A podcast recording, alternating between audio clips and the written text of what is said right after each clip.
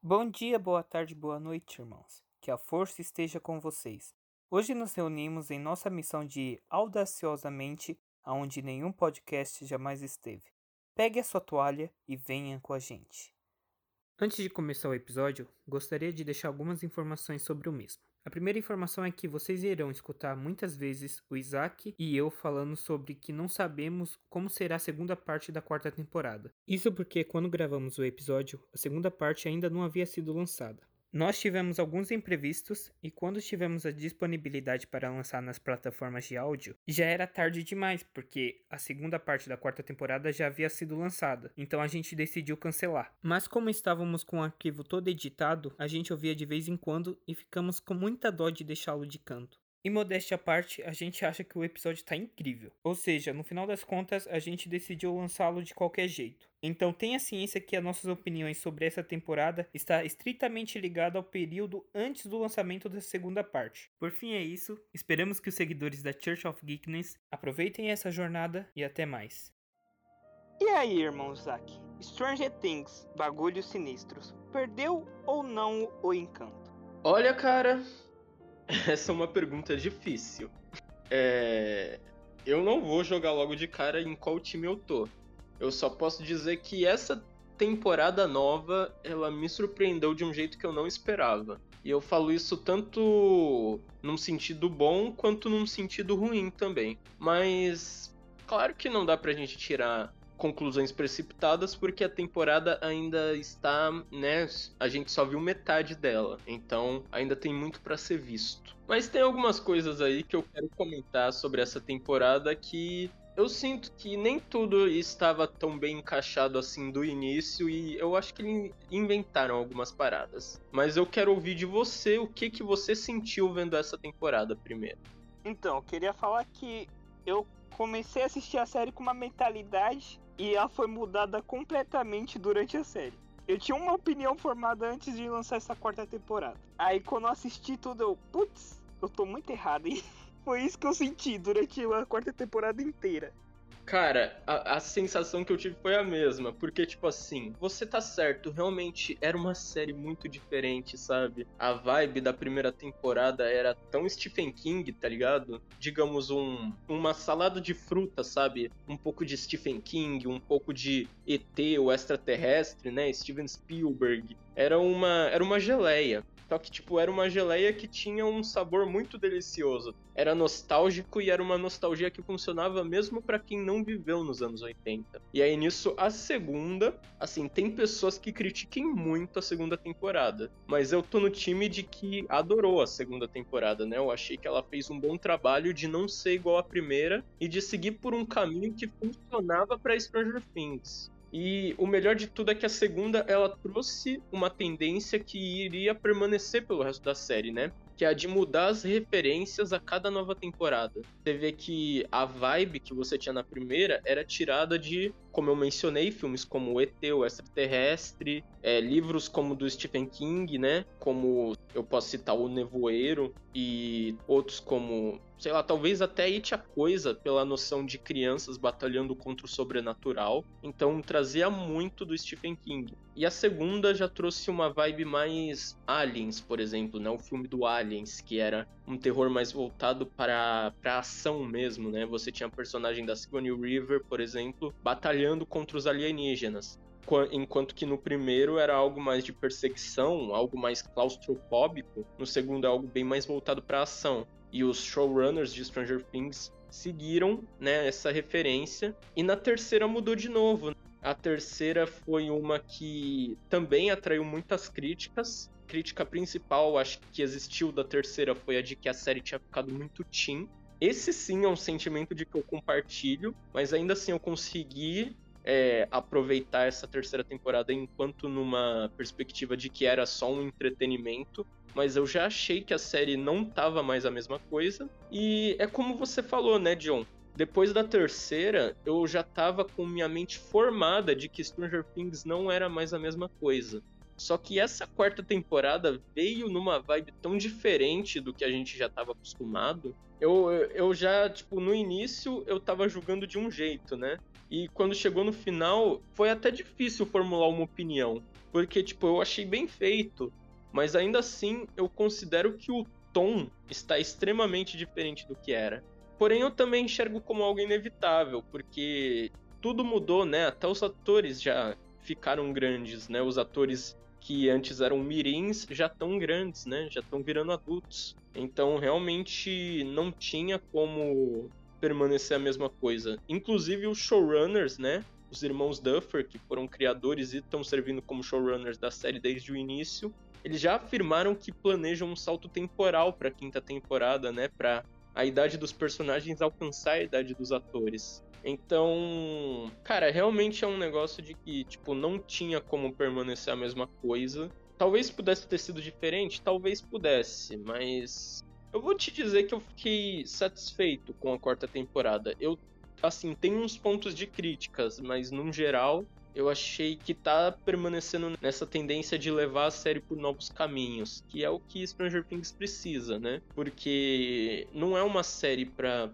permanecer sempre a mesma coisa. Não é um Breaking Bad da vida. Breaking Bad do início ao fim foi exatamente o mesmo tom de série, né? Ela não teve uma mudança brusca. Mas era, era uma proposta completamente diferente, né? Que funcionava daquele jeito. Se Stranger Things não mudar de uma maneira constante, é, seria uma série que cairia no esquecimento, eu acho.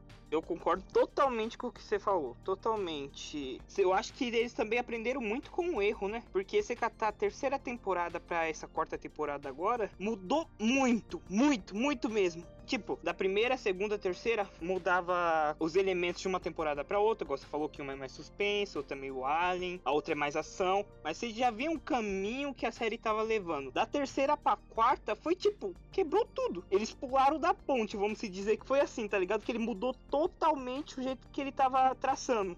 Sim, cara, sim. É aquele termo em inglês, né? Tipo, é, jump the shark que é tipo quando você vai tipo muito longe num negócio e meio que pula assim a cerca, tá ligado?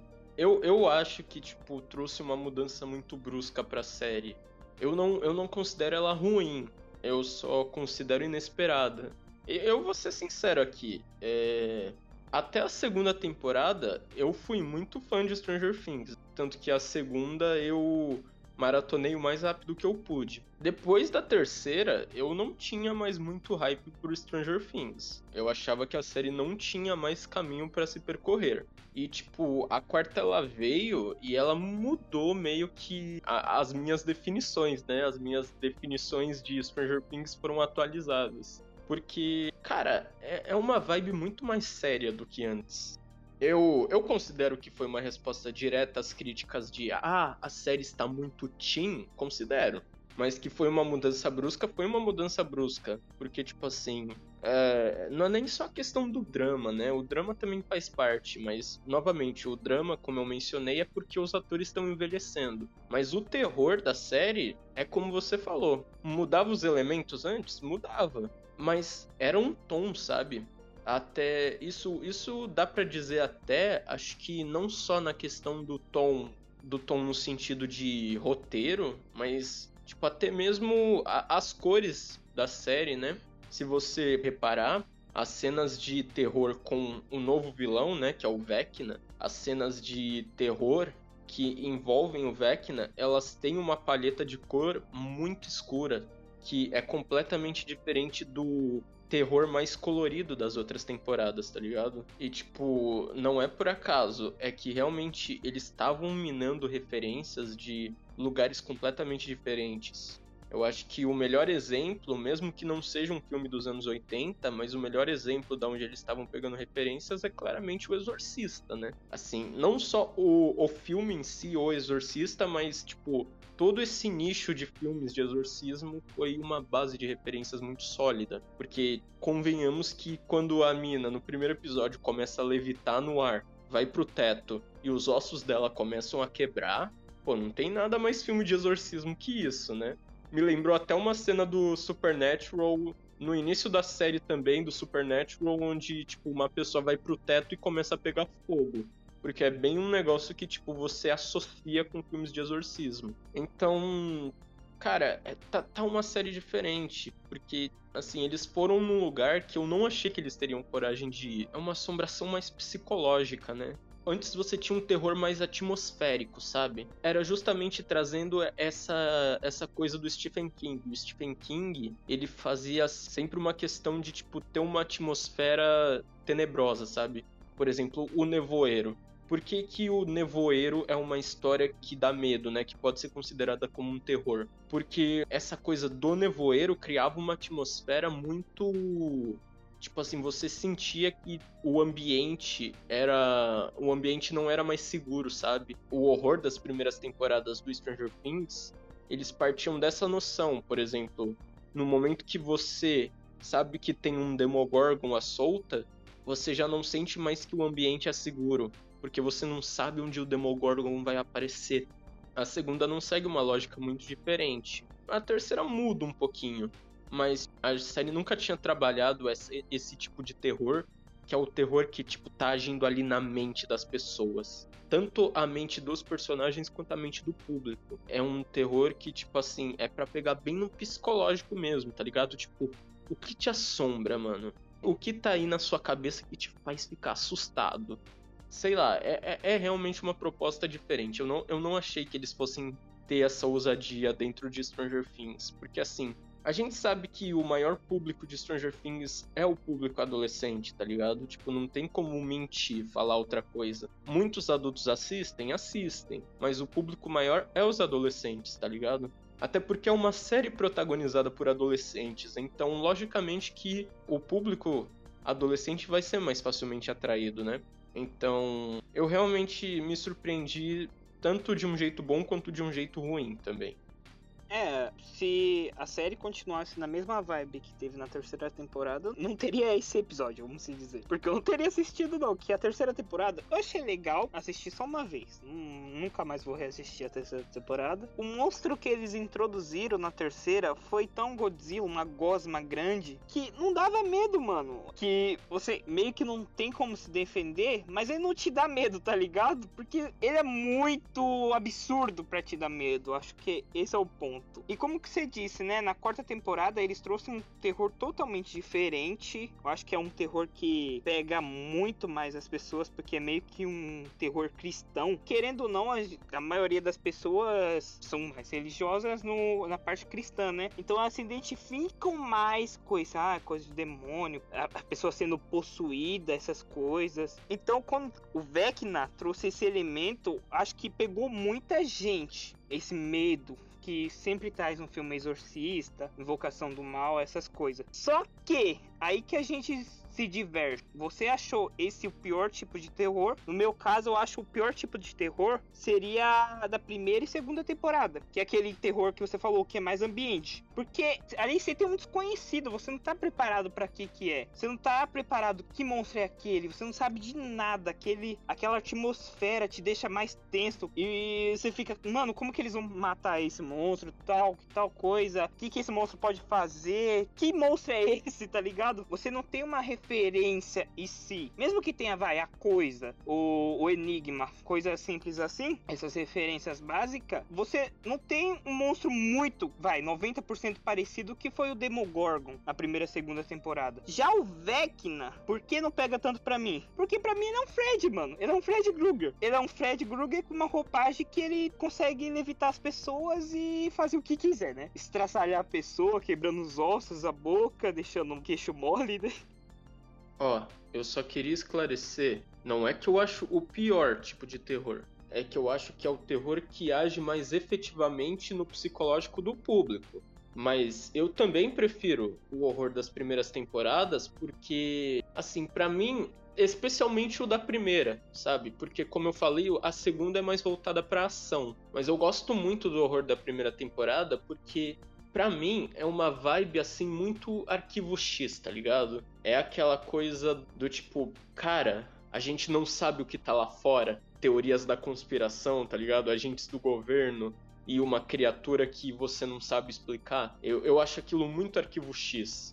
Então, tipo assim, eu, eu, eu gosto realmente desse terror mais pautado na noção de, tipo, ambiente, tá ligado? O ambiente deixou de ser seguro é, o ambiente que você tá tão acostumado que você tá acostumado a enxergar ele. Pô, Hawkins é um lugar seguro, né? Porque eu vivo aqui já. e do nada vira meio que uma chave, tipo, pô, Hawkins é um ambiente tenebroso para se estar. Eu acho esse tipo de horror interessante, eu gosto muito dele. O que acontece é que eu tive uma relação mais de medo, quando se trata da questão do medo, a quarta temporada funcionou melhor comigo, é tanto pela questão que você mencionou, né, de algo que já tá no nosso subconsciente, porque, querendo ou não, o cristianismo é muito forte no mundo ocidental, né? É, especialmente aqui no Brasil, lá nos Estados Unidos. A América Latina, no geral, é muito forte. É um tipo de terror que realmente pega nessa base cultural que a gente tem em comum. Realmente, o Vecna lembra uma parada de exorcismo, exorcismo é o que? Exorcismo tem sempre a ver com, com o demônio, com o Satanás, né? Com o diabo. Tanto que algo que a gente teve nessa série que nunca havia existido antes na, no Stranger Things é, o, é um dos personagens fazendo um paralelo entre o vilão e o diabo. Nas outras temporadas, como você tinha um horror físico, né, um horror que existe um horror que, tipo assim, pode ser visto, né? Um horror que pode ser presenciado. Não se fazia em momento algum comparações especificamente com né, o Tinhoso. Nunca era com o Tinhoso. Mas nessa temporada você tem um personagem, né? Que é o atleta, que eu esqueci o nome dele. Ele faz literalmente a comparação. É, ele fala, o Ed é um canal. E aí quando o policial pergunta, um canal pro que exatamente? Ele, tipo, pra Satã. Porque realmente é, é uma parada que, tipo, possessão, a gente subconscientemente já associa logo de cara com uma parada meio satânica, tá ligado? A gente já associa diretamente com valores cristãos. Isso não é uma parada tipo assim. Isso não vem nem de você ser cristão, tá ligado? Até porque aqui é um podcast de um ateu e um agnóstico, tá ligado? Pô, a, a gente tem essa base cultural em comum. Então você, tipo, vê aquilo, você vai associar pela lógica, sabe? Pela lógica do raciocínio humano, né? Porque a nossa mente funciona através de associações. Você vai associar com algo que você já tem guardado no subconsciente. E é por isso que eu acho que o horror do Vecna ele é tão efetivo no público. Porque ele é o horror de todas as temporadas de Stranger Things, é o tipo de horror que mais penetra no subconsciente do público. Porque é aquele horror que consegue trazer outras experiências à tona. Por exemplo, eu assistindo a parte do Vecna, me trouxe à tona tanto essa do Exorcista, que eu já mencionei, trouxe também Maldição da Residência Rio, conseguiu trazer Invocação do Mal 1 e 2, que é o que você também já tinha mencionado, é, trouxe tudo isso à tona. E além disso, chegou a trazer até um pouco de poltergeist, que é naquelas cenas do flashback do cara, quando ele fala que estava com a família dele numa casa antiga. Então, é um horror feito pra, tipo assim, enquanto no início você tinha um horror que queria surpreender o público, justamente igual você falou, John. A gente não sabe do Demogorgon, a gente não sabe o que, que ele é, a gente não teve uma explicação prévia. Ele não é um, um personagem que já tem uma base construída na cultura pop. Então ele é um horror que surpreende o público, né? E por isso você sente medo, você sente o medo do desconhecido, que é o mesmo medo que os personagens estão sentindo. E já o horror do Vecna, ele vem numa lógica muito mais de, pô, trabalhar o que você já tem guardado no seu subconsciente, né? Ele puxa, tipo assim, ele não choca apenas por si só. Ele puxa coisas que estão no seu subconsciente que te dão mais, ainda mais medo, né? Ele, tipo, ele, ele vem na experiência que você já tem para aumentar ainda mais o seu nível de medo durante a experiência. Então, é por isso que eu acho que ele é mais efetivo. Eu não acho ele melhor do que o terror das primeiras temporadas. Eu acho que ele é, é, mais efetivo por trabalhar muito mais o subconsciente do público. Isso é algo que a gente não tinha na série antes. Não, isso daí, essa parte aí eu concordo totalmente. Eu acho que o Vecna veio para uma resposta diretamente para a terceira temporada, que as pessoas estavam falando que era uma temporada mais teen, igual você tinha dito. Eu acho que você pode catar uma criança, se você for alguém responsável, e dá para ele assistir a primeira, segunda terceira temporada. Eu acho que ele não tem base o suficiente para isso, para ficar com tanto medo. Vai ter medo, vai, mas tipo, primeira, segunda temporada ele não vai sentir tanto esse medo do desconhecido, do ambiente, porque para criança tudo é novo. Então, novo por novo, porque eu vou ter medo. Já essa quarta temporada, eu acho que só se for muito mesmo irresponsável, você deixa uma criança assistir, tá ligado? Que é um terror muito. Como posso dizer? É muito explícito. A, a pessoa voando, quebrando um pedaço por pedaço e tal. Ah, aí o Vecna entrando na mente da, da pessoa. E a pessoa sem conseguir se defender sem fazer nada, tá ligado? É, é muito explícito. Acho que a criança teria muito mais medo nessa quarta temporada do que na terceira. Isso sim. Eu acho que é uma boa resposta para essa parte que você tá falando, que o terror é bem efetivo, né? Todo mundo vai sentir medo, literalmente por causa dessa base. Só que, para mim, especificamente para mim, minha opinião, como a gente tá fazendo nosso podcast, eu vou dar minha opinião. Esse terror não deu muito medo. Eu achei incrível toda essa parte de levitação, quebrar ossos, essas coisas. Só que toda vez que eu vi o Vecna, não vi o Fred Krueger. E eu cresci assistindo Fred Krueger, Fred Krueger nunca me deu medo. O Vecna, para mim, ele é tipo um monstro da cultura pop. Ele é como se fosse o Fred Krueger, ele é como se fosse o Jason. Ele é um monstro que não dá medo.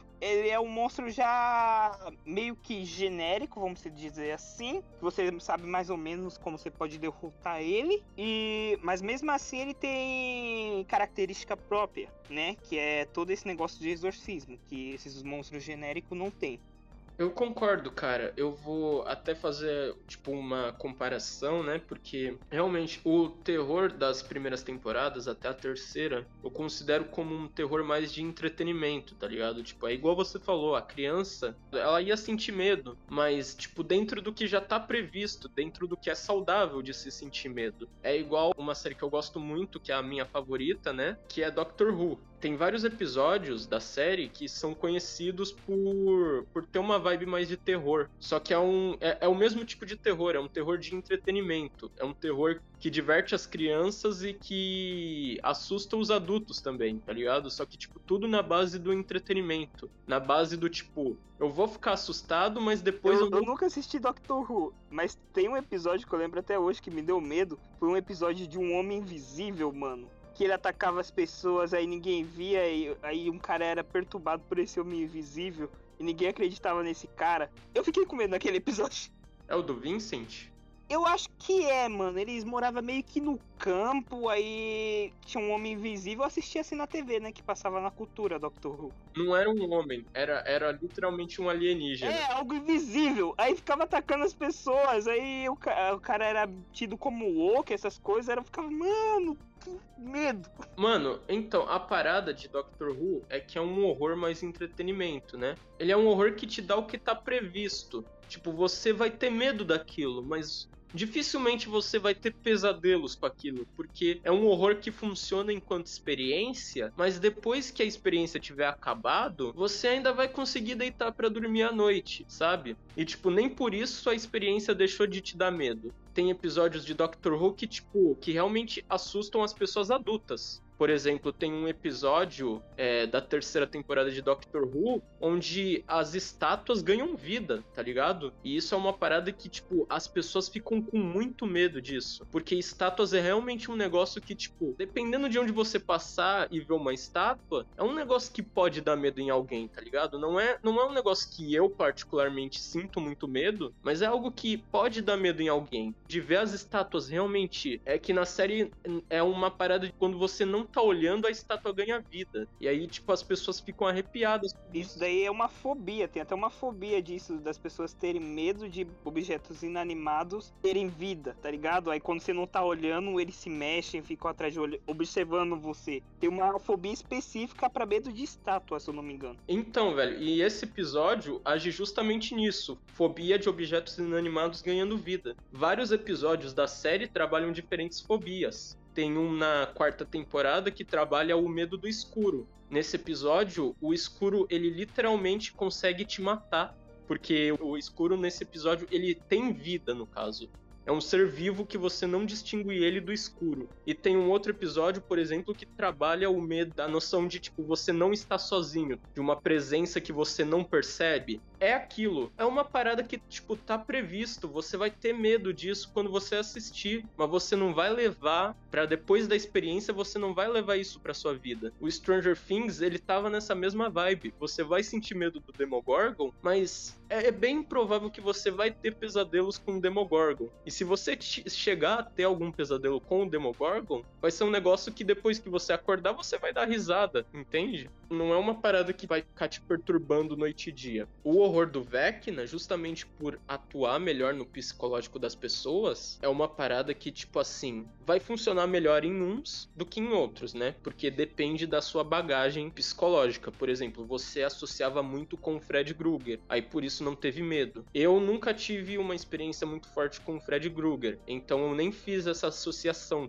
Eu associei mais com Invocação do Mal, por exemplo. Invocação do Mal é um negócio que, tipo, me dava muito medo. A freira do Invocação do Mal 2 foi um bagulho que realmente chegou a me perturbar, tá ligado? De ter dificuldades na hora de dormir. Então, é uma parada que, assim, dependendo do que tiver no psicológico da pessoa, ela pode sair muito ferrada, sabe? Dessa experiência. É um horror que realmente é feito para ficar com você depois. Então, mano, realmente eles foram para um lugar que eu falo sério, eu achava, não, os caras eles têm um limite, eles não vão ultrapassar esse limite, eles não vão pular cerca, tá ligado? Eles não vão nadar muito fundo no mar. Eles vão ficar nessa nessa coisa do horror que funciona enquanto experiência, eles não vão ir num horror que que gruda no subconsciente da pessoa, mas eles foram, tá ligado? Ah, concordo. Só que essa como que eu posso dizer? Essa trazida, trazida? Não sei nem se essa palavra existe. Do Vecna, meio que invalidou todos os monstros anteriores, né? Que o Vecna é tão, mas tão, tão roubado que não tem nada que comparar ele. Tanto que. Eu não sei se vai ter a quinta temporada, pelo que eu entendi. E essa temporada quarta parou pela metade, né? Metade não, só falta mais dois episódios. Parou um pouco acima da, da metade. Mas o Vecna é tão roubado que eu não sei o que pode esperar pra quinta temporada. Talvez o Vecna volte, sei lá. Porque na minha consciência não tem monstro mais poderoso e que possa dar medo do que o Vecna. Pode ter monstros mais poderosos? Pode. Tipo, criar um Godzilla. Literalmente o Godzilla. Tá bom, mas não vai dar medo nenhum. Mas vai ser mais poderoso. E você pode fazer um monstro que dá mais medo. Mas não vai ser tão poderoso quanto, quanto o Vecna, né? Eu quero saber como que eles vão conseguir partir depois do Vecna, sabe? Porque ele chegou, ele invalidou todos os monstros anteriores. Os Demogorgons viraram tipo os cachorrinhos dele. Eu acho que servia só pra rastrear a Eleven, ou a On, né? Aquele grandão lá meio que não serviu para nada da história. Ele era só um monstro à parte. Era um monstro do mundo invertido, tipo um animal selvagem. E o, o Vecna, ele chegou pra quebrar tudo. É que é aquilo, né, cara? Fazer um vilão tão assustador quanto o Vecna, acho que até dá. Mas depois que o teu subconsciente já foi arregaçado sem lubrificante, não vai ter mais o mesmo impacto, tá ligado? tipo, os caras já. É, é, tipo a carta que ele tinha na manga, tá ligado? Já era.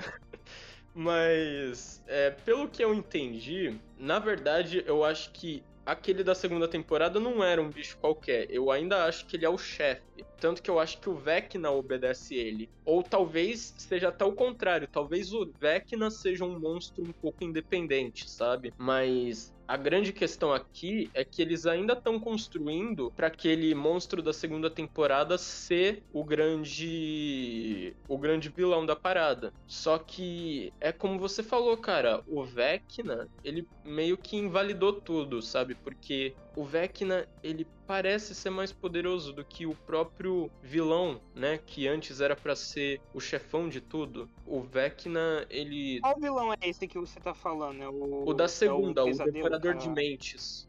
O que assombrou o Will. Devorador. Ah. O Devorador Será de porque, tipo, quando terminou. Vai ter spoilers, vocês já estão vendo que vai ter spoiler esse podcast. Mas quando terminou o último episódio que a gente descobre que o Vecna é o número um, quando ele entra naquele mundo invertido, você vê que é ele tá meio que vazio. É um mundo do nada. Eu acho que o Vecna criou aquele mundo, sabe? Não, eu acho que não. Eu acho que a grande questão do Vecna, eu acho que essa é justamente a justificativa para ele ser tão poderoso do jeito que ele é. A natureza dele não é do mundo invertido. A natureza dele é do nosso mundo, sabe? Quando ele foi pro mundo invertido, né? Meio que o que ele já tinha, sabe no Incrível Hulk, quando o cara do Abominável já tinha um negócio dentro dele que ele não sabia explicar. E depois que ele tomou a injeção para ficar igual o Hulk, as duas coisas se misturaram e virou um negócio muito mais poderoso. É meio que basicamente o, o efeito que teve com o Vecna. Ele já tinha algo que era de natureza humana. Só que depois que ele foi pro mundo invertido, isso ficou ainda mais poderoso. Então, meio que essa é a lógica por trás dele ser tão overpower. Só que faz sentido que a hierarquia dentro do mundo invertido, meio que o Vecna seja um pouco estranho dentro dessa hierarquia. Porque não era para ele fazer parte dela, entende? Você tem os morcegos, você tem os demoguinhos, você tem os demogorgons e você tem o Devorador de Mentes, tá ligado? É tipo um ecossistema. O Vecna não faz parte disso. Ele é tipo um lobo solitário. Então, acho que a grande questão é que. Ah, e tem aquele monstro geleia que é da terceira temporada. Que, pela lógica, ele é mais forte que o Demogorgon. Mas, basicamente, é um ecossistema ali. O Vecna não faz parte disso. Então, meio que a construção é sim pro Devorador de Mentes ser o controlador, tá ligado?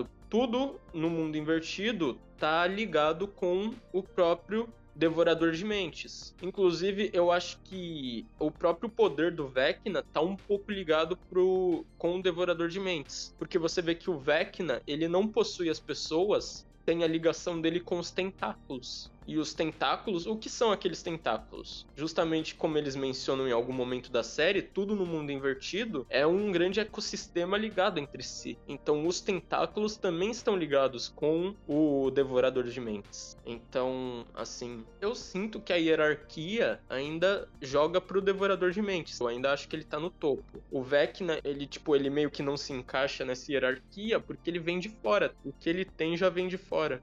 Ah, entendi. Pior que faz sentido. Só que sei lá, a gente vai ver isso na quinta temporada, né? Mas então, mano, e os personagens principais? Que merda aconteceram com eles? Eles ficaram muito chato, velho. Tão chato, tão chato que os secundários ficaram mil vezes mais interessantes que os principais. Só um que salva que é o Dust, né? Que o Dust é queridinho desde a primeira temporada. Mas de resto, todo mundo ficou chato. Todo mundo. Até o Steve, mano. O Steve, eu adoro o Steve. Eu adoro o Steve. Ele tá meio chatinho nessa temporada. Tá meio chatinho, mas comparado dos outros, seus quartetos ali principais, ele tá muito melhor. pra falar a verdade. Porque o Mike, o Will, o Lucas, a Eleven tá pura chatice. A Eleven tá O Will só fala, tipo, três vezes durante o bagulho inteiro, praticamente. O Mike. Hum, nem sei explicar como que tá o Mike. O Lucas tá meio babaca, né? O Lucas tá meio babaca, tá caindo conflito. Eu... Ficou chato os personagens principais. Eu discordo e concordo. Eu achei que o núcleo, fora dos que estavam com a Eleven, eu até tive um carisma por eles. Tirando o Lucas. Eu nunca gostei do Lucas.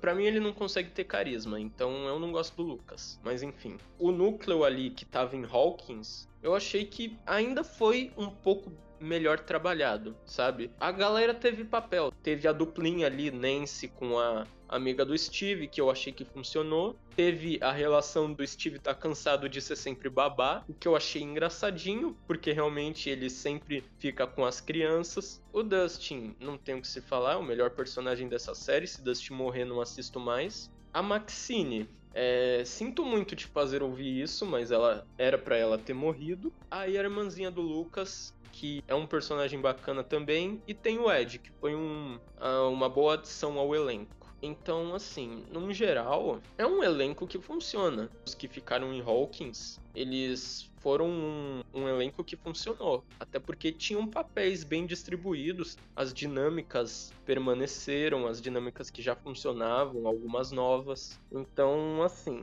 deu certo. Agora, Mike, Will, Jonathan o Arriba lá, mexicano, que eu sempre esqueço o nome dele, eu nem me importo, na verdade, eu chamo ele de Arriba. E a Eleven, meu, é, foi, foi um dos. Acho que foi um dos núcleos mais chatos que eu já vi em série no geral. Porque realmente não tava indo para lugar nenhum. A Eleven ainda, tipo, foi para algum lugar porque ela se separou justamente do núcleo. Mas na parte que tipo, ela tava lá com eles sofrendo bullying na escola. Mano, essa foi a parada mais inútil que eu já vi nessa série. Foi aqui, aquilo lá do bullying, tá ligado? A Eleven sofrendo bullying. Porque, primeiro, que é desnecessário. E segundo, que não serviu para nada. Discordo. Discordo porque tem um episódio da irmã da Eleven. Aquele é mais inútil que o bullying. O bullying ainda teve, ah, ela não sabe mexer com o poder. Sem poder, né? Ela não consegue se virar sem poder. Ah, cara, não, o da irmã da Eleven serviu pra, tipo, lembrar a gente que existem outros. Porque, tipo, a gente sabia que a Eleven era o número 11 de algo, só que quando a gente conheceu ela, o laboratório já tava vazio, né? Então, tipo, a gente não sabia o que aconteceu, porque ela tem o número 11, mas só tinha ela lá.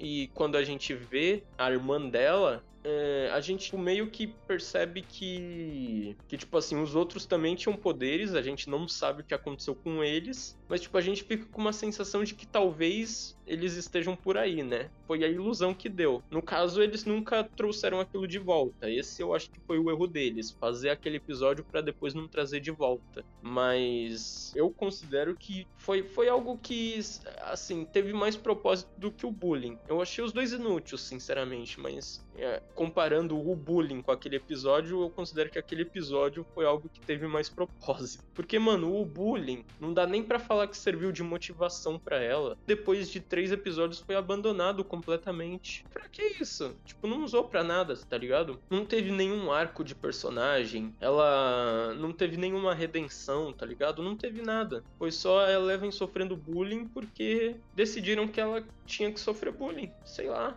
Não, não teve nada de tipo, pô, esse bullying aqui serve pra isso daqui, que vai servir para aquilo dali, pra no final ela fazer não sei o que lá. Não teve é um negócio que pareceu bem aleatório, porque você vai trabalhar tanto num negócio nos primeiros episódios, se depois vai mudar para algo completamente diferente. Parece até que tipo eles tipo, meio que mudaram de ideia no meio da temporada, era para ser um negócio, do nada eles perceberam que precisava ser outra coisa e aí mudaram de repente, sabe? Não parece que teve uma progressão, porque foi um negócio jogado, não serviu para nada. Ah, concordo em partes. Porque o que você falou, ah, da irmã dela dar uma noção que existe outros, foi totalmente validado nessa quarta temporada, né? Porque a gente descobre que, que tinha outros nessa quarta temporada. Tinha o número 1, 2, 3, 4, 5, 6, etc. E a gente descobre o que aconteceu com ele ao longo do episódio. Não fala aqui que. Quer dizer, no começo já como uh, já vem com aquela cena chocante da chacina, mas a gente não sabe o que, que acontece. Depois vai explicando o porquê daquela chacina, né? Então eu acho aquele a,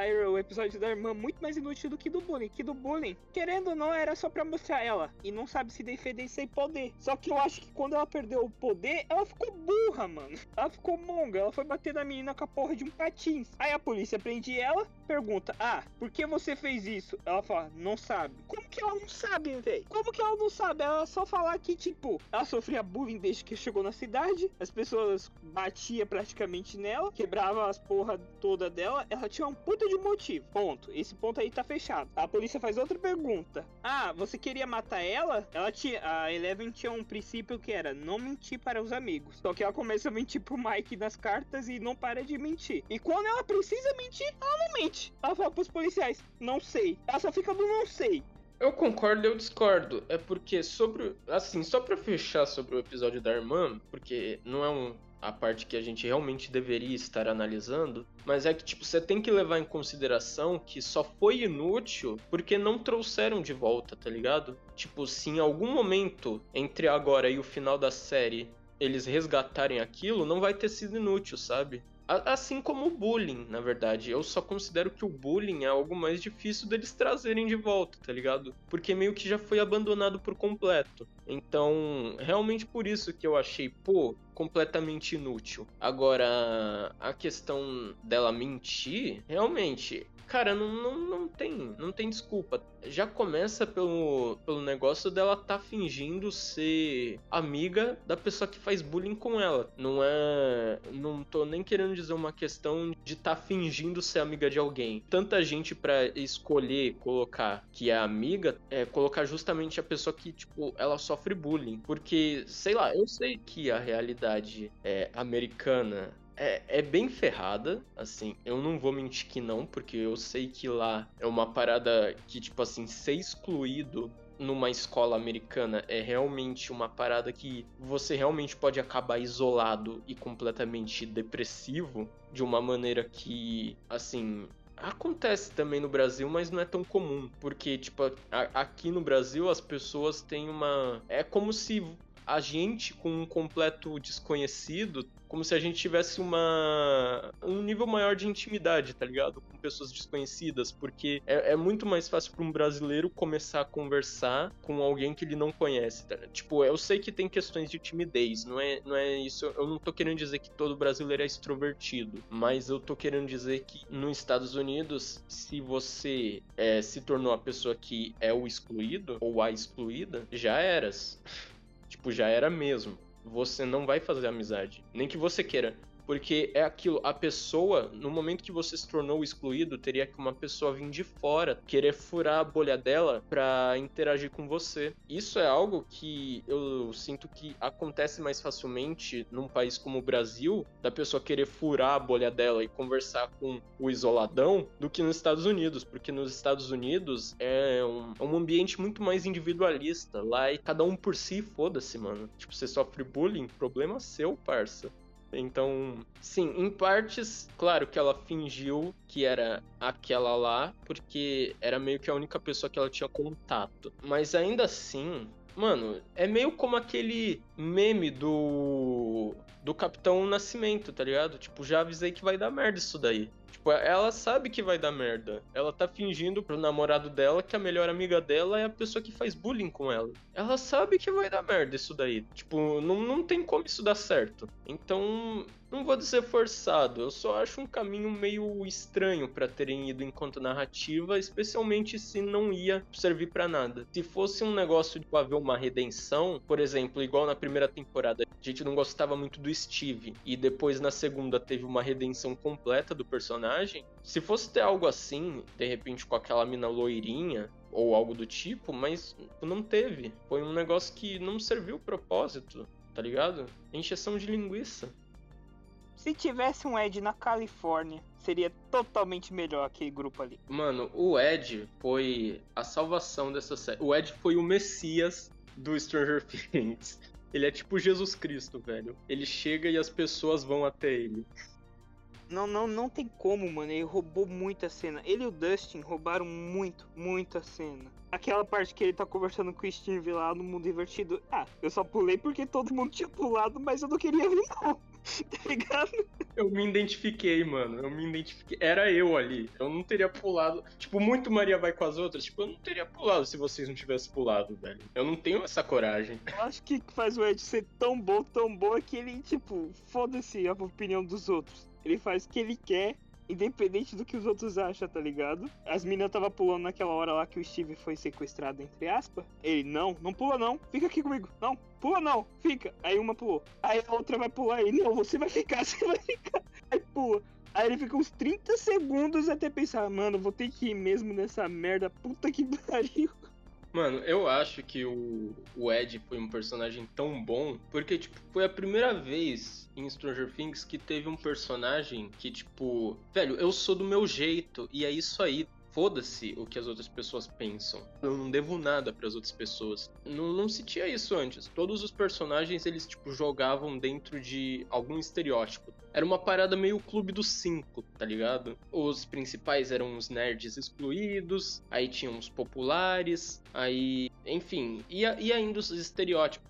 Tudo bem que o Ed também é um estereótipo do roqueiro mais atitude que não tá nem aí pra nada, né? Mas de qualquer forma, eu achei que tipo trouxe uma boa dinâmica pra série de ser um personagem que incentiva, não, seja você mesmo, você não deve nada para ninguém. Eu acho que ele é um personagem que mais se aproxima com o público, na verdade. Porque os outros, querendo ou não, eles são meio que. Ele tem uma áurea meio fodona, tá ligado? De a gente já salvou o mundo três vezes. Não importa o que aconteça, a gente vai salvar de novo, a gente é foda. O Ed não, o Ed é tipo, caralho, deu merda, fudeu, o que que eu faço? Naquela hora lá que, no primeiro episódio, que a líder de torcida tava sendo possuída, aí ele fica balançando ela, mano, para, para com essa frescura, não tô gostando nada disso, parou, tô ficando com medo, caralho, para. Ele sente medo, tá ligado? Os outros ficam, caralho, tá, realmente tá aqui o monstro. É um monstro. Ele não, ele sente medo. Também, cara, e eu também acho que ele é o personagem que mais se conecta com o público atual. Porque hoje a gente vive numa época que, tipo, dá para você ser uma pessoa assim, nerd, tá ligado? Geek, e ser facilmente considerado como uma pessoa brother, como uma pessoa gente boa. Dá para você estar tá dentro dos círculos sociais e ser nerd ao mesmo tempo. Nos anos 80 é, era um mais difícil, tá ligado? O nerd ele sofria com essa noção de que, tipo, se você for nerd, você não vai ser aceito nos grupos sociais. Era aquela batalha entre, tipo, ser nerd e ser popular, tá ligado? E o Ed, ele traz uma, tipo, uma essência meio alternativa. Esse é um círculo social para você ser nerd do jeito que você quer ser. Isso é um negócio que cria, acho que um vínculo maior com o público atual. Não enxerga mais como algo a ser visto como uma vergonha, tá ligado? Não é algo para se envergonhar. Se você é, é para você ser mesmo, tá ligado? Porque faz parte de você. Sim, concordo. Tanto que os moleques, eu, eu acho que foram muito inspirados neles nessa quarta temporada. Que na minha visão eles tinham um pouco mais receio de mostrar o lado nerds dele. E quando o Ed chegou, eles ficaram, caralho, a gente tem um herói. A gente quer ser igual a eles. E isso vai passar pro público, querendo ou não. Para mim, o Ed foi o, maior acerto nessa temporada. Eu, eu concordo, mano. Eu não tenho como falar mal do Ed. Ele foi um personagem que só acrescentou pra série. Enquanto alguns personagens estão perdendo a essência deles, chega o, o Ed, né, que é um personagem completamente novo, e, tipo, só agrega pra série. Então, assim, para mim, no meio de todos esses erros que a gente ficou é, reclamando, o Ed foi um diamante no meio do deserto, tá ligado? Uma agulha num palheiro. É uma coisa boa que, tipo, eu, eu quero ver mais desse personagem. Eu não quero que fique por isso mesmo colocando mais areia nesse diamante, né, que é o Ed, que foi o maior acerto, eu acho que a série errou em um ponto que é bem polêmico. Você já sabe qual é o meu ponto, que a gente tá gravando essa merda pela segunda vez, por isso tá meio robotizado a gente, né? Tá meio travado. A primeira gravação deu pau. Mas qual que é a opinião polêmica? O Hopper era para ter morrido na terceira temporada e ponto, mano. Não era para ele ter vindo pra quarta. Não era. Ele já tinha um arco concluído. E a pior foi a desculpa que deram o Deus Ex Machina que levaram do nada, falando que ele conseguiu correr mais rápido que a explosão, pulou em um meio metro de altura ali, ficou ali no chão, a explosão não pegou nele. Ele sobreviveu muito, muito bem ali, ó, suaves. Superman tremeu vendo aquela cena, velho. Ele falou: Não sou páreo, não, velho, não sou páreo, não. É muito absurdo. Eu só assino embaixo o arco dele tava completinho. E, e, não é uma questão. Às vezes eu sinto que a gente falar uma, um bagulho desses, tá ligado? Não, era para ter morrido ali, a pessoa já vai pensar que a gente não gosta do personagem. Eu gosto do personagem do Hopper. Tanto que na terceira temporada houve momentos temporada. do Hopper, né, na prisão com o russo lá, que me divertiram, pô. Eu achei que tinha uma química ali entre os dois personagens, eu achei que teve uma dinâmica boa. A luta contra o Demogorgon foi sensacional. Então, pô, tiveram tiveram momentos da quarta temporada com o Hopper que eu apreciei. Agora, falar que o personagem tinha que ter morrido não é falar que eu não gosto do personagem. O personagem, ele é bom, mas ele teve um arco que se completou perfeitamente e que culminava na morte dele. E não foi uma morte qualquer, não foi uma morte tosca, foi um sacrifício para salvar todo mundo da série. Então, sei lá, meio que tipo até adicionava uma grandeza, tá ligado? E uma importância a mais pro personagem não é nem a questão dele ainda estar tá vivo. Porque, sendo bem honesto, desde o princípio, desde que eu vi a cena, aí depois soltaram um teaser do Hopper no, na prisão na Rússia. Mas antes mesmo deles terem soltado o tal do teaser lá, na, no momento que eu terminei a terceira temporada, eu já sabia. Não, eles não tiveram coragem de matar o Hopper. Não é porque eu não queria acreditar, é porque eu não conseguia acreditar sabe? A parada não é trazer o personagem de volta. A parada é você trazer o personagem de volta com um deus ex machina absurdamente inexplicável. Nem John Wick, nem Jason Bourne não escaparia daquele jeito. O cara pulou de uma explosão. Primeiro de tudo, o impacto da explosão não fez nada com ele, porque lembre, é uma explosão. É um negócio, tipo assim, só, só as ondas, né, de choque da explosão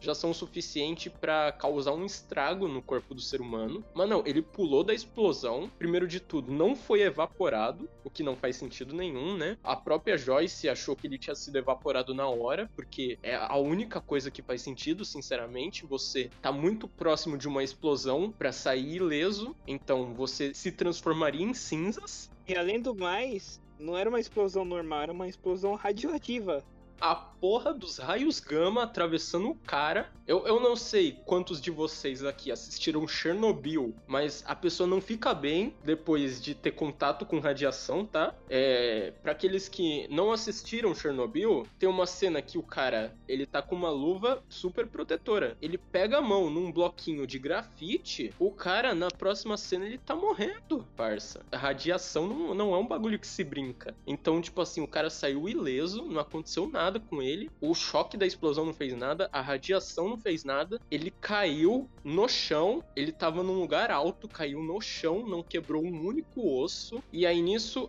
o mais conveniente de tudo é que no fim ele ainda foi pego por russos. Então, assim, cara, quer trazer o personagem de volta? Traz. Mas pensa alguma coisa, tá ligado? Parece que foi a primeira coisa que veio na cabeça dos caras, tá ligado? Eles queriam trazer o cara, mas não conseguiram pensar em nada. Aí meteram, ah, é isso. Os russos pegaram ele. Sobreviveu e os russos pegaram ele e foi isso. Mano, era para ele ter morrido ali. Sinto muito se o Hopper é o seu personagem favorito. Era para ele ter morrido ali.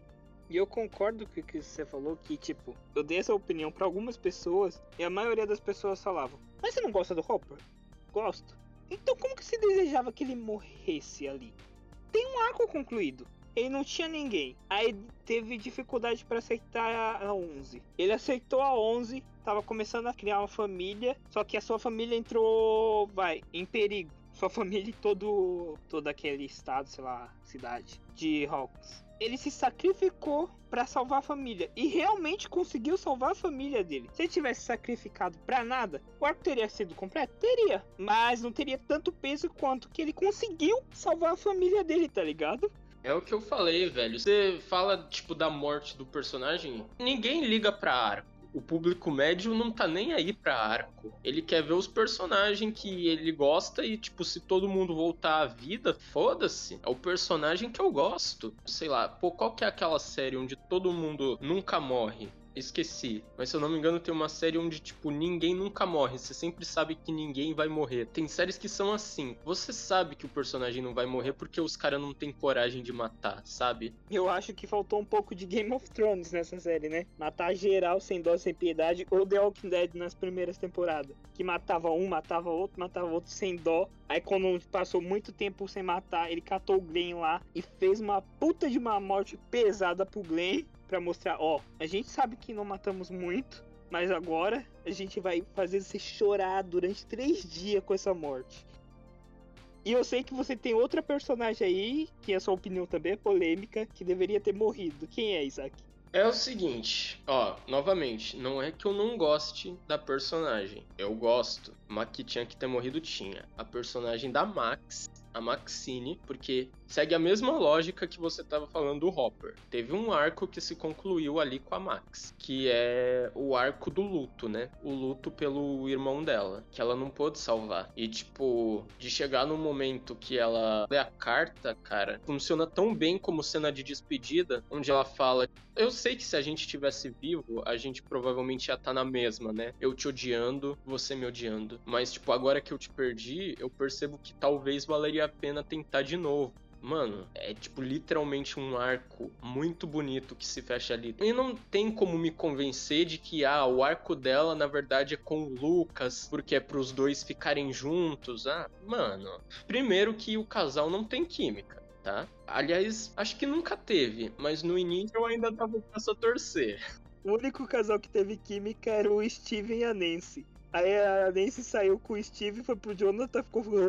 De resto, todos os casal ficaram chato pra caralho. Mano, a Eleven e o Mike tinha química no início. Mas só no início também, porque agora estão sem papel os dois. O romance deles não tá sendo bem desenvolvido. Agora, mano, Maxine e Lucas, meu, nunca tiveram química, sinto muito. Então, assim, foi um arco perfeito fechado ali. E novamente, igualzinho o exemplo do Hopper. É absurdo a hipótese dela ter sobrevivido ao Vecna. Absurdo, assim, no sentido mais extremo da palavra. Porque, primeiro de tudo, eles não teriam colocado todas as pistas a tempo para ter impedido o Vecna é, a tempo da Max sobreviver. Isso, inclusive, é um dos principais problemas que eu tive com essa temporada. Todos os personagens estavam sendo, assim, o cúmulo da genialidade. Para mim, o pior de todos foi o Dustin. Pô, sempre foi um personagem mais inteligente, mas nessa temporada ele tava fazendo uma dedução absurda atrás da outra. Só que essa da Maxine, que é da música, né, que eles descobriram que música salva, para mim foi a mais escrachada de todas, porque não só foi muito assim na lata, estavam passando por um toca-discos, o cara murmurou um bagulho ininteligível. Você acha que se eu começar a murmurar aqui Dream a Little Dream of Me, você vai saber que música eu tô cantando? Claro que não. Às vezes eu gravo eu mesmo cantando e percebo, caramba, isso tá irreconhecível. Então, tipo, não tem como, porque foi um negócio muito. Ah, ele imaginou a voz de um anjo, aí tava murmurando Ella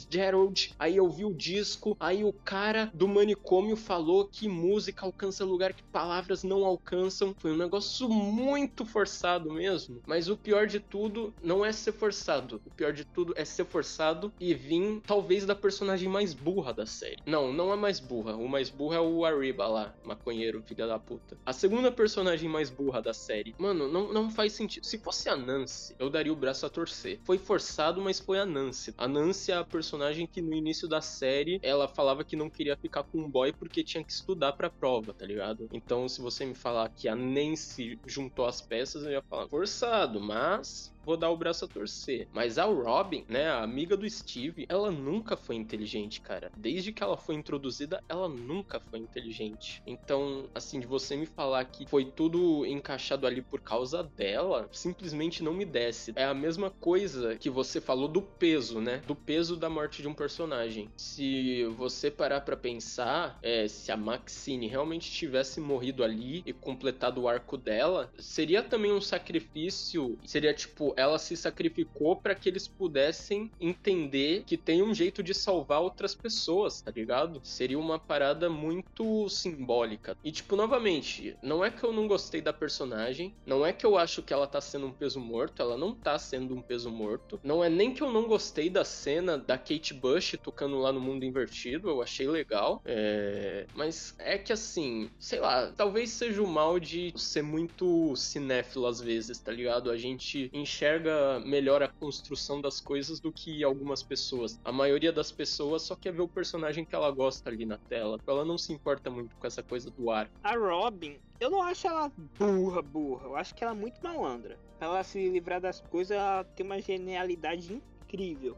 Tipo, ela enganando um psicólogo lá, pra mim aquilo é a Robin. Ela é meio que um Agostinho Carrara da série. Ela é muito malandra. Só que a Max ter escapado ali do Vecna, mano, eu vendo aquela cena, eu tava pensando em 40, 50, 60 jeitos dela morrer ali na hora. O Vecna no primeiro não correu, só ficou atacando pedrinha nela. Outra coisa, o Vecna tem tentáculo para tudo que é lado, não conseguiu criar um tentáculo e segurar ela, nem pelo chão, nem pelo ar, nenhum tentáculo. Ela caiu, não teve nenhuma pedra que deu um tempo pra bater em cima dela. Ela tava com uma sorte do caralho, né? Ela era pessoa mais sortuda do mundo naquele momento. Cara, é, é um bagulho muito anime isso, né? O, o vilão sempre mata todo mundo facilmente, mas quando é o principal, por alguma razão a batalha dura tipo 20 episódios. Um negócio assim. Mano, o Vecna tem aquela cena de flashback do jantar em família. Ele mata a mãe dele, ela literalmente tá sentada. Um segundo depois ela vai pro teto. Tipo, essa é a velocidade que ele consegue matar as pessoas. E ele mata as pessoas, não é tão demorado assim. Aí, por alguma razão, quando ele chega na Max, é, ele começa a fazer joguinho, é, tipo uma perseguição, tá ligado? Tipo um joguinho mental com ela, uma espécie de tortura sádica. Além disso, não é só questão dele tá deixando tudo mais lento, eu vou assombrar ela um pouco antes de matar. Não é só isso. Ela também consegue fugir para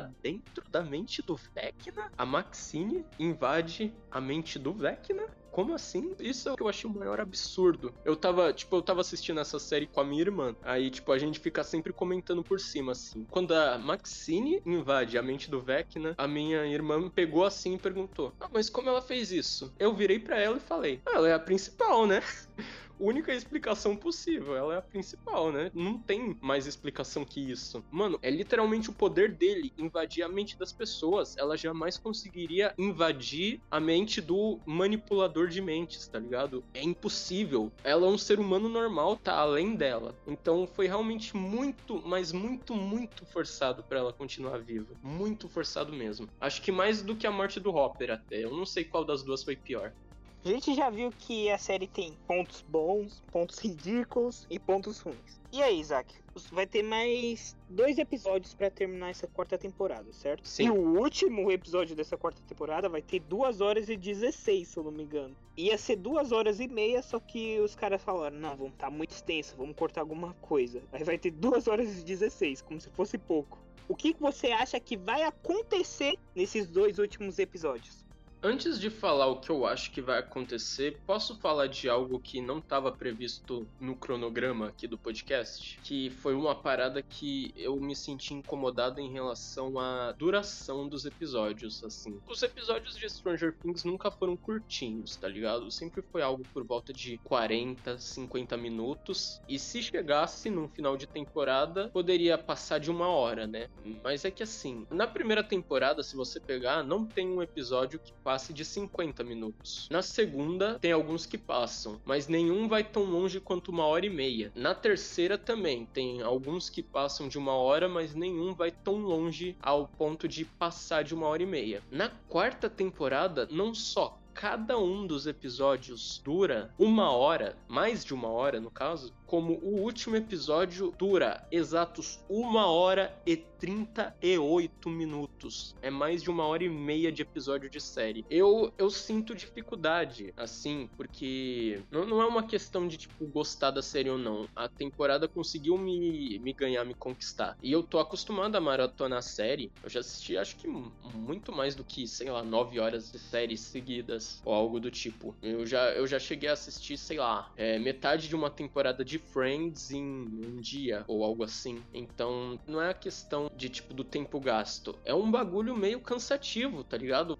Quando você tem a questão da série, a divisão dos episódios é um negócio que define muito sua experiência. Porque se você sentir que o tempo gasto vai ser longo, mas que a duração dos episódios não é tão longa assim, é algo que facilita a experiência. Porque você tem uma sensação de que, tipo, você começou um episódio, aí você termina o episódio. E não foi muito extenso. Aí você tá começando novo, e quando você terminar também não sentiu que foi muito extenso. E, tipo, essa quarta temporada foi como se cada episódio fosse literalmente um filme.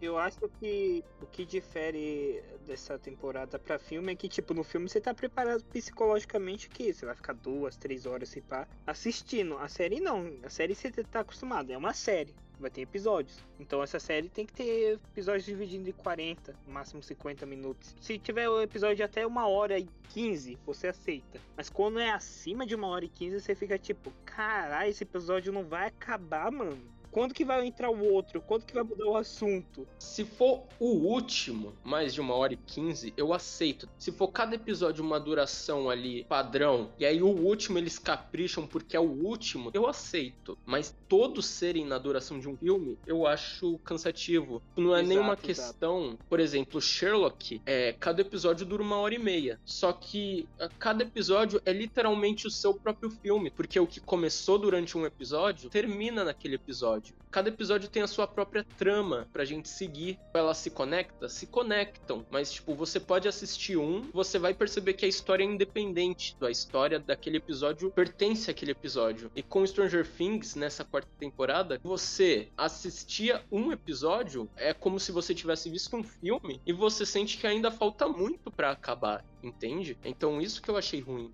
Concordo totalmente. Tanto que Sherlock você pode catar uns episódios aleatórios e mostrar pra pessoa, ó, assiste esse episódio. Você não vai saber o plano de fundo que a série tá levando, mas você vai gostar bastante desse episódio e vai saber como que vai ser a tonalidade daquela série, sabe? Exatamente, Já Stranger mano, Things, ele começa o episódio, aí termina o episódio e você sente que, caralho, tá no começo da história. Parece que você tá assistindo um filme, vai, o filme tem 3 horas e você parou nos 30 primeiros minutos do filme. Aí você não sabe o que vai acontecer e você já tá tão cansado psicologicamente desse episódio que você fica, caralho, tem que assistir o próximo pra ver e tal. Poderia ser tipo de uma hora, uma hora e vinte, uma hora e meia, todos os episódios. Só que, a vez de lançar tudo de uma vez, poderia ser semanal, né? Que semanal você tem aquele, todo aquele tempo de digerir que você viu. Sei lá, cara, eu sou contra a noção de, tipo, lançar episódios muito longos se é uma história contínua. Porque, cara, é como se eu tivesse acabado de assistir o Titanic e eu sentisse que a história ainda tá incompleta. Não é fácil assistir Titanic. É uma experiência cansativa, tá ligado? Do início ao fim, três horas. Então, se eu chegasse no final de Titanic e sentisse que eu ainda vou ter que ver sete filmes pra saber como o Titanic termina de fato, eu não ia querer continuar assistindo, porque foi cansativo demais pra durar tudo aquilo. Se é uma história contínua. Não é como se fossem os filmes da Marvel, que, tipo, tem 27 filmes que se interligam entre si, mas você vê um, não depende de você ver o outro na maioria das vezes. São dois episódios apenas, né?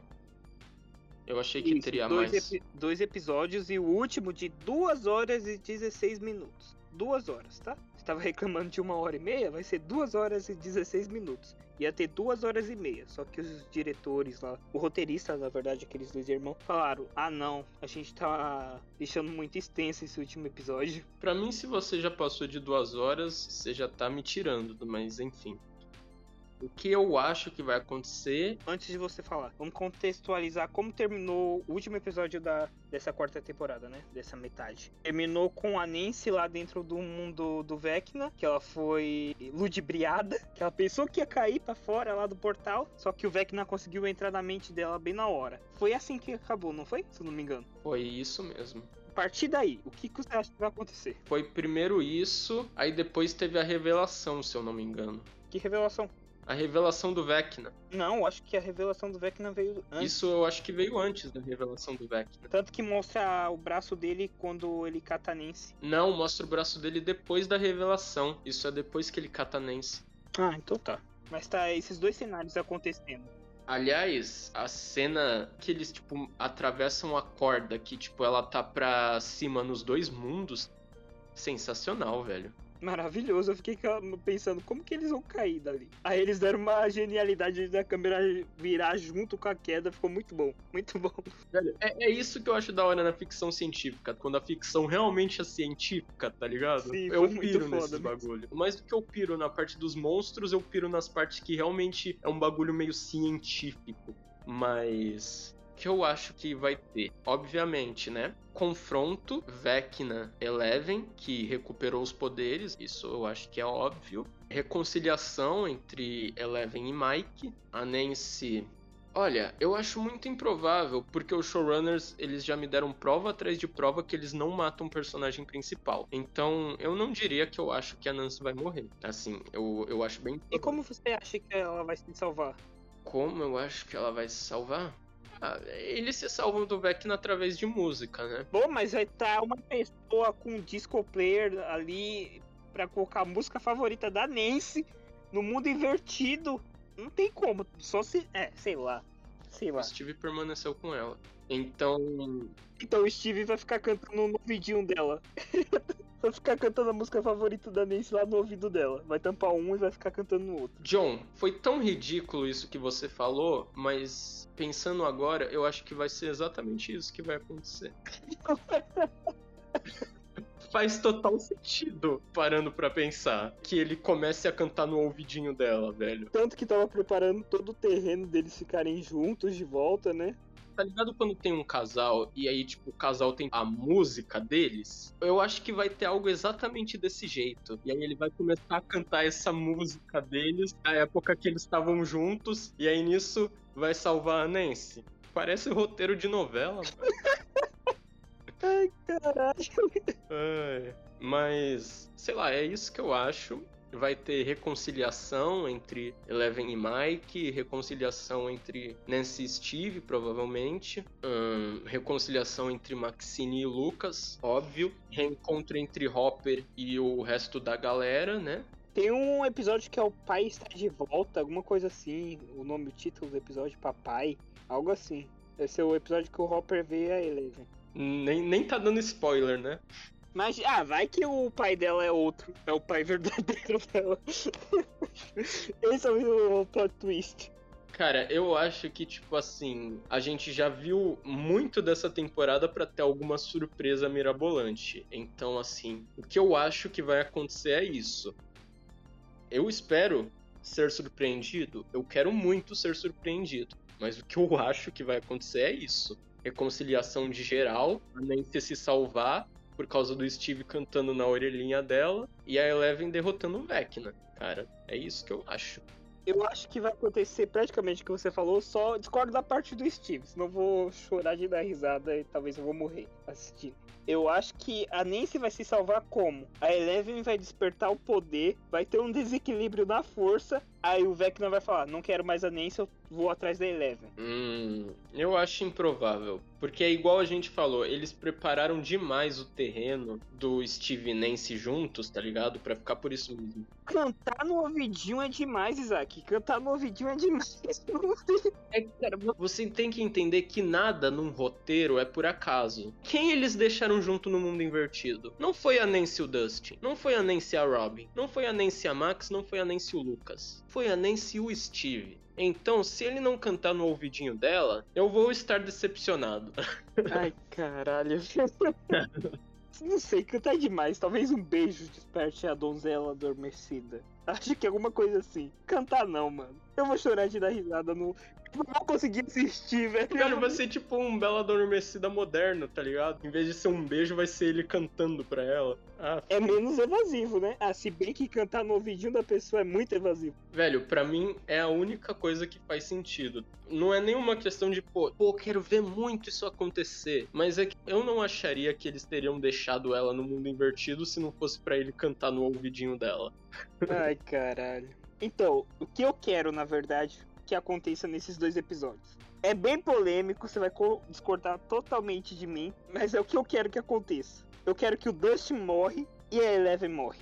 Por quê? O Dustin, o Dustin é o personagem favorito de 90% das pessoas que assistem a série. Ele é muito carismático, ele é muito fofo. Quando ele morrer, essa série vai dar, essa morte vai dar um peso pra série, um peso tão forte que vai mudar tudo, tá ligado? Toda essa perspectiva. E se a Eleven morrer, a Eleven não vai morrer nessa temporada, não. Acho que vai morrer na quinta. Ela não se encaixa em nada, velho. Se ela morrer, ela vai ter o arco dela concluído. Igual a gente tava falando de boa. Fechou, tchau, tchau. Os dois têm que morrer. Cara, eu não esperava. Eu, eu realmente não. Eu tô chocado, sinceramente. Primeiro de tudo, eu não poderia discordar mais. Porque a Eleven, primeiro de tudo, a série gira em torno da Eleven e foi assim desde o começo. Então, assim, a trama sempre girou em torno da Eleven, tá ligado? E é sempre a Eleven que salva tudo no fim das contas com os poderes dela. Eu sinto que na verdade tudo caminha para que a série termine num confronto que envolva a Eleven sabe? E tal, talvez, igual você falou, talvez ela morra na quinta temporada, só que eu acho que se acontecer isso, provavelmente seria no final da série. Possível, eu acho que é. Sim, eu acho, eu acho que ela vai morrer no- na quinta temporada, não nessa temporada agora. Nessa temporada agora, eu acho que vai fechar com o Will. Que precisa fechar com o Will. Que o Will é a chave de tudo, tá ligado? Ele foi o primeiro a ir pro universo invertido. Ele foi o que mais sofreu nesse universo invertido e tal. E nessa temporada ele foi jogado de canto. Se ele for a chave pra. Se ele tá tão de canto assim, eu acho que ele vai ter uma peça bem importante nesses dois últimos episódios. Eu concordo. Eu acho que. Aliás, eu não só concordo, eu acho que ele tem que ter algum. Alguma utilidade. O personagem dele foi muito crucial para a série para ficar de escanteio daquele jeito. O Mike também, inclusive. Eu não achei legal o jeito que eles jogaram o Mike para escanteio. Agora, sim, a Eleven, eu acho que ela morre no final da série, porque é o arco dela. A série inicia por causa do encontro dela com o grupo, né? Então faz sentido que a série termine com a despedida dela do grupo. É o que eu penso. Agora, o Dustin, parça, eu vou ser sincero com você, eu pararia de ver essa série se o Dustin morrer. E 90% do público da série iria junto comigo. Iria junto comigo. Eu acho que não vai acontecer por causa disso, mas era esse choque que eu queria que acontecesse. Você não tá esperando isso, tá ligado? E bem, bom, o socão na sua cara assim do nada. Mas, ô John, me responde isso, seu arrombado. Por que tem que ser a porra do Dustin? Pelo principal fato que todo mundo gosta dele. Ele é um personagem muito. que todo mundo ama, sabe? Se ninguém morreu até agora, tem que ser uma morte que impacta. Uma morte que. Bom, eu não sei como que vai terminar o arco dele, isso não me pergunta porra nenhuma. Eu sei que a morte dele ia impactar a porra toda. Parça, você tem que entender que nem no Game of Thrones eles não tiveram essa coragem. No Game of Thrones tinha personagem da área, que era muito popular. Eles não tiveram coragem de matar aquela personagem em momento algum. Então, eu acho que toda série tem o seu personagem que é para garantir público. Tem uns que são intocáveis, né? É, então, são covardes. Eu quero. Não é o que vai acontecer, é o que eu quero.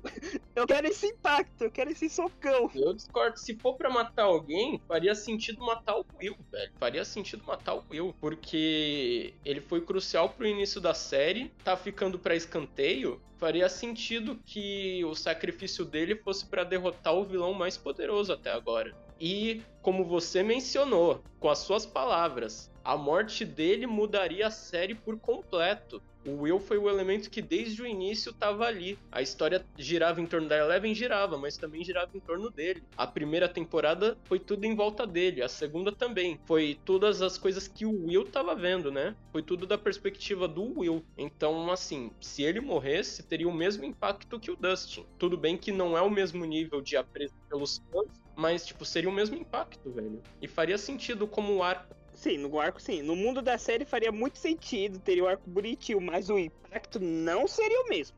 Pelo público, não seria o mesmo. O Will é importante pra série pra caralho. Só que o público não gosta tanto do Will quanto gosta do Dust. E eu quero que o público leve um socão na cara. Eu quero esse caos. é que, cara, tem um limite, assim, existe um limite que é tipo assim, um limite onde você afasta o seu próprio público. Tipo, no Game of Thrones, que é conhecido por matar todo mundo. Eles não tiveram coragem de matar o Jon Snow, não tiveram coragem de matar a Daenerys. Existe um limite, porque é, se você tirar o Dustin dali, cara, é um negócio que, tipo, as pessoas realmente parariam de assistir a série por causa disso. Não é uma especulação, é uma certeza. Não é uma questão de arco. É uma questão de você vai afastar o seu próprio público. Você vai, tipo, jogar fora a sua audiência. Então, eu considero que é uma loucura. Para mim, é um movimento pique coringa. Quero ver o circo pegar fogo. Era isso que eu queria, você sabe. Você me conhece, pô. Eu não tô falando que os produtores iam gostar disso. E provavelmente não vão fazer isso. Mas eu queria ver a reação da cara de todo mundo. Caralho, o Dush morreu. Queria ver as lágrimas caindo assim no rosto geral. Eu queria ver essa reação. John, eu preciso te fazer uma pergunta. Uma pergunta que você também ouviu antes com outros personagens. Você não gosta do Dustin, meu? O que, que você tem contra o Dustin, meu bom? O Dustin é meu segundo personagem favorito, parça. Ó, oh, o meu personagem favorito da série é o Steve, depois é o Dustin. Aí depois vem um Hopper. Agora o Hopper tá. Ele tinha que ter morrido, ele tá, caiu lá pra baixo. Sério, você prefere o Steve? Meu personagem favorito sempre foi o Dustin. Sim, eu prefiro o Steve por causa. É porque o Steve, eu acho que ele teve o arco de redenção, me catou muito. Ele era babaca e ele ficou bonzinho. Eu acho que eu me identifiquei, sabe?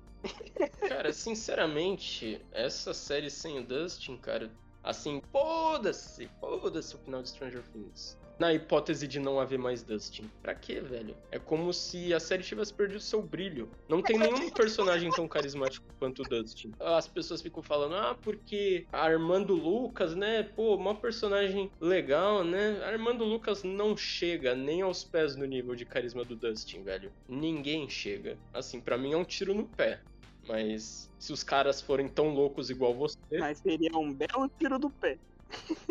seria um belo tiro do pé. Seria muito bom. Fale por você, para mim estragaria a série. Tá com medo de matar seu personaginho, né? Tá com medo de matar. Não, não é medo. Os caras podem matar. Eu só acho que a série ia ficar um lixo depois que isso acontecesse. Tô brincando, continue. Matar eles podem, cara. Eu passei por coisa muito pior em Game of Thrones. Mas que eu acho que a série ia ficar boa depois, eu estaria mentindo. Agora, o que eu gostaria que acontecesse, cara, é isso que a gente já falou, né? Eu gostaria que os personagens que ficaram para escanteio tivessem algum papel relevante, porque eles eram personagens bons no início, não eram personagens que você não simpatizava com eles. O Mike era um personagem bacana, o Will era um personagem bacana, o Jonathan era um personagem bacana e o mexicano lá é maconheiro, então, sei lá, não é, é um personagem inofensivo pra trama. E que porra é essa aí? Contra os maconheiros. Que porra é essa, hein? Sacanagem. Esse seu discurso de ódio contra a maconheira aí. Que porra foi essa? Eu nunca me opus à legalização, só para deixar claro. Tenho até amigos. Tenho até amigos. Eu trato eles como gente. Pior que não é nem zoeira, eu tenho amigos mesmo. É, eu também tenho amigos. Amigos muito próximos.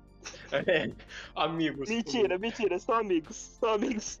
Ah, é que você tem que entender, cara. Eu frequento um ambiente universitário. Não tem como não ter amigos. Universitário é tudo maconheiro, velho. Isaac, você faz cinema, eu fazia biologia. Então a gente tava no mundo, velho. Biologia e cinema, tá ligado? Metade dos filmes que tem por aí é tudo efeito de maconha. Falo sério, tô nem zoando. Você acha que o Kubrick nunca fumou umzinho? Ah, sai daqui, velho. Sai daqui. Laranja Mecânica, o cara nunca fumou umzinho. 2001, uma Odisseia no Espaço? Ah, seja menos ingênuo. 2001 é prova viva. Ninguém faz aquilo sem ter fumado ao menos um na vida.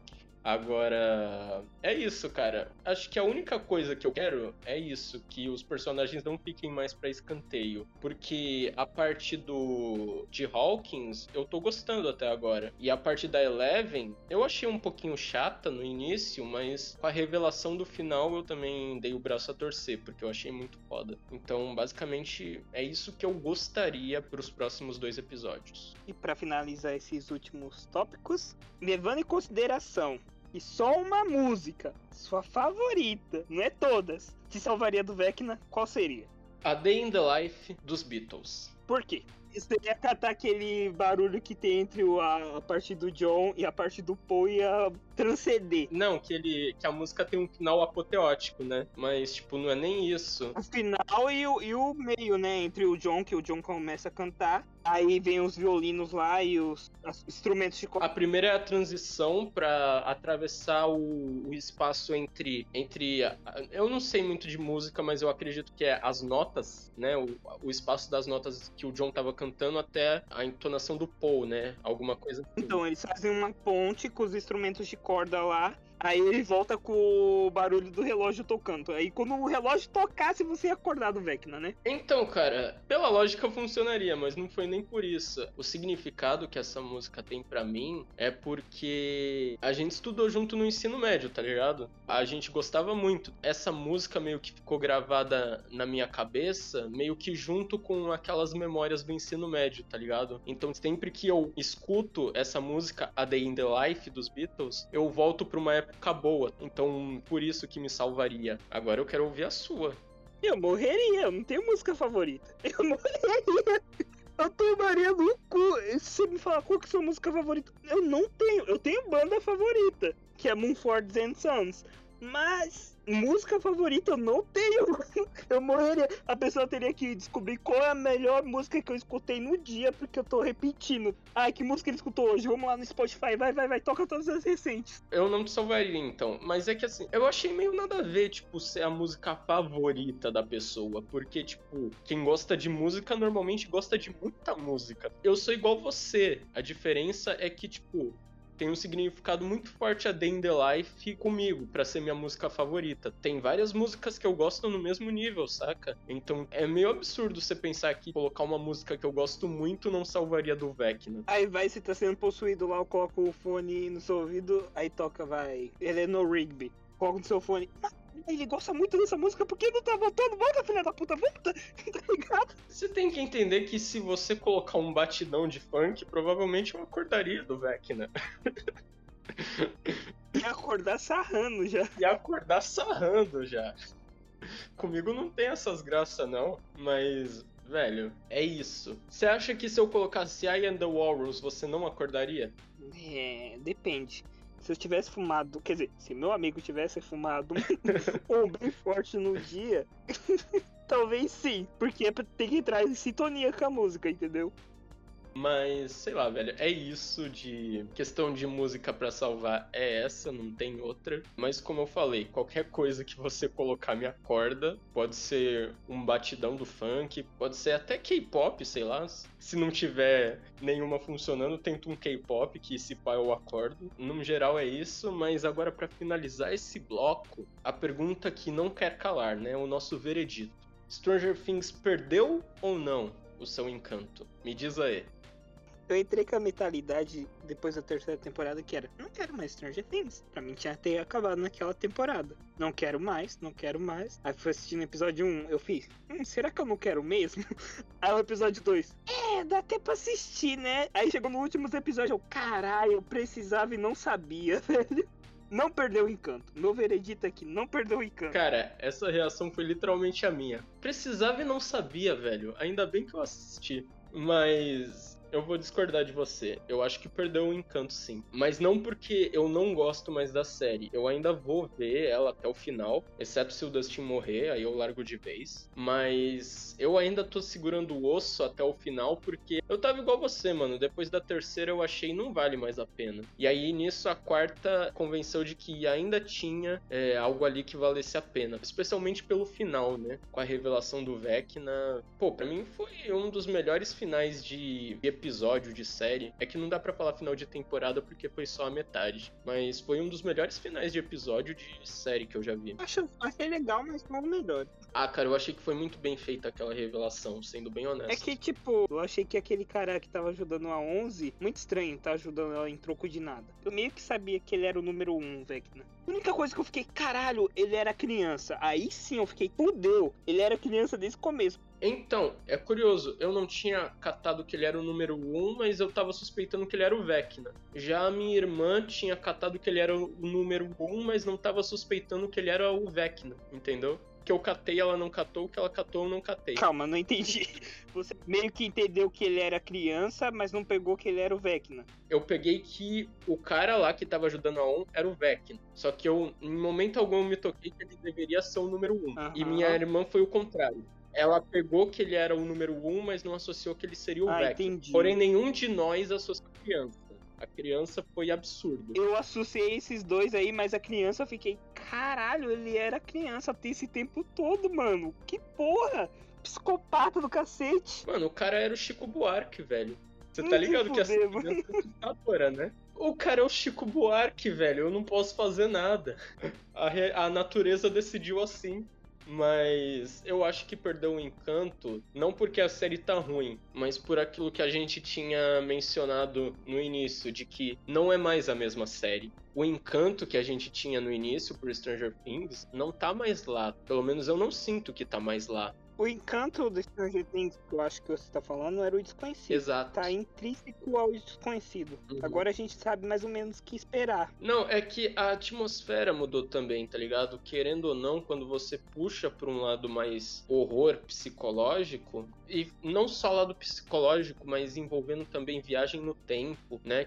A gente nem mencionou, mas isso eu achei uma das paradas mais tops dessa temporada foi a questão do mundo invertido estar tá atrasado em relação ao mundo real. Sei lá, para mim tá ficando muito parecido com Dark. É, é isso que eu acho. E eu nunca tive encanto por Dark. Eu assisti a Dark mais porque por ser interessante, sabe? É esse o sentimento que eu tenho agora com Stranger Things. Eu assisto porque é interessante, não porque me encanta enquanto série, entendeu? Uhum, Nas primeiras temporadas eu tinha um encanto assim mais próximo com o que eu tenho quando eu assisto Doctor Who, porque era aquela parada, tudo parece meio mágico, independente do terror, sabe? Mas era não só a coisa do desconhecido mas eles eram crianças, tá ligado? Então tinha aquele sentimento, pô, é como se fosse o um mundo na visão de quando eu era criança. Era uma parada diferente, eu achei. Ah, o meu encanto tá mais ligado que, tipo assim, eu sinto que quando essa série terminar, se terminar boa, né? Eu vou ficar, caralho, vou sentir saudades. Sentir saudade de sentar pra assistir aqueles grupos de amigos de novo, entendeu? Isso vai dar uma saudade, o encanto tá mais entre o grupo dos amigos mesmo. Eu entendo, cara. Não, é que as dinâmicas são boas, mas realmente o exemplo que eu dei de Dark. Dark nunca foi uma série assim que mexeu com o meu emocional. Dark era uma série que eu assistia porque, cara, essa trama é muito interessante mesmo. Não mexia com o emocional, mas mexia com o cerebral, tá ligado? Era uma parada meio Christopher Nolan. Frio de emoção, mas com um roteiro bem encaixadinho. Dando spoiler aqui, vai ter episódio de Christopher Nolan no futuro. Vai, vai. Polêmico, polêmico. Polêmico. Mas é justamente essa questão, cara. Eu vi a Dark porque, cara, isso é muito interessante. Dava para sentir o, o, cérebro funcionando, tá ligado? O cérebro tentando matutar as coisas. Era interessante, era uma experiência instigante. Só que não tinha magia, tá ligado? Não tinha aquele sentimento meio filme do Spielberg, tá ligado? E Stranger Things tinha isso no início. Esse sentimento meio Steven Spielberg de, nossa, cara, tudo é possível. É como se eu voltasse a ser criança aquele sentimento que o ET dá. É, aquele sentimento que o ET dá. Tanto que foi uma das referências. Uma mistura meio que de ET com um arquivo X, tá ligado? Tipo, tudo é possível e algumas coisas são perigosas, então dava um sentimento assim que aquecia o coração. Não tem mais isso. A série perdeu isso pra mim. Sim, eu entendo essa parte sua. Mas, de qualquer maneira, eu vou continuar assistindo, então não foi uma perda tão grande assim. Enfim, a série tá maravilhosa, só que perdeu encanto para você. No meu caso, a série tá maravilhosa e ainda continua com encanto. Vamos ver o que vai acontecer nesses dois últimos episódios, né? E a gente retorna. Esse foi o nosso primeiro episódio do podcast Church of Geekness. Stranger Things perdeu ou não o encanto? Esperamos que tenha gostado. Para seguir a gente nas redes sociais, eu sou John Kelvin JK. E eu sou arroba cineasta no Instagram e arroba Isaac Dalarme no Twitter e no Letterboxd. O arroba da Church é Seguickness. Tchau e um beijo na bunda.